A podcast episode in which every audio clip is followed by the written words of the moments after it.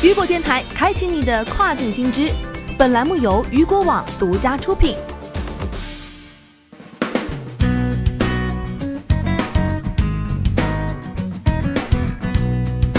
Hello，大家好，欢迎大家收听这个时段的跨境风云。那么接下来的时间将带您来关注到的是，因新冠疫情防控问题，亚马逊遭起诉。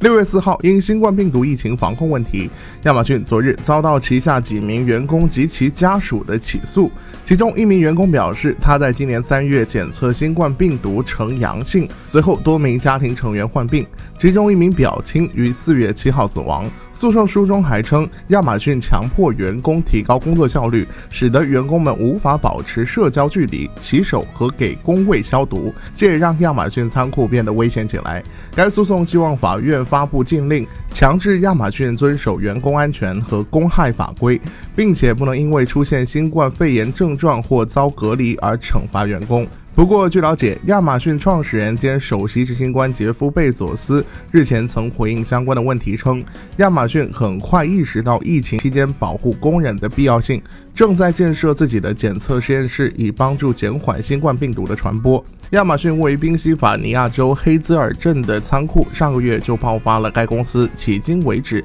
最大规模的新冠肺炎疫情。当地立法者表示，截至目前，该仓库已有一百多名亚马逊员工感染了新冠病毒。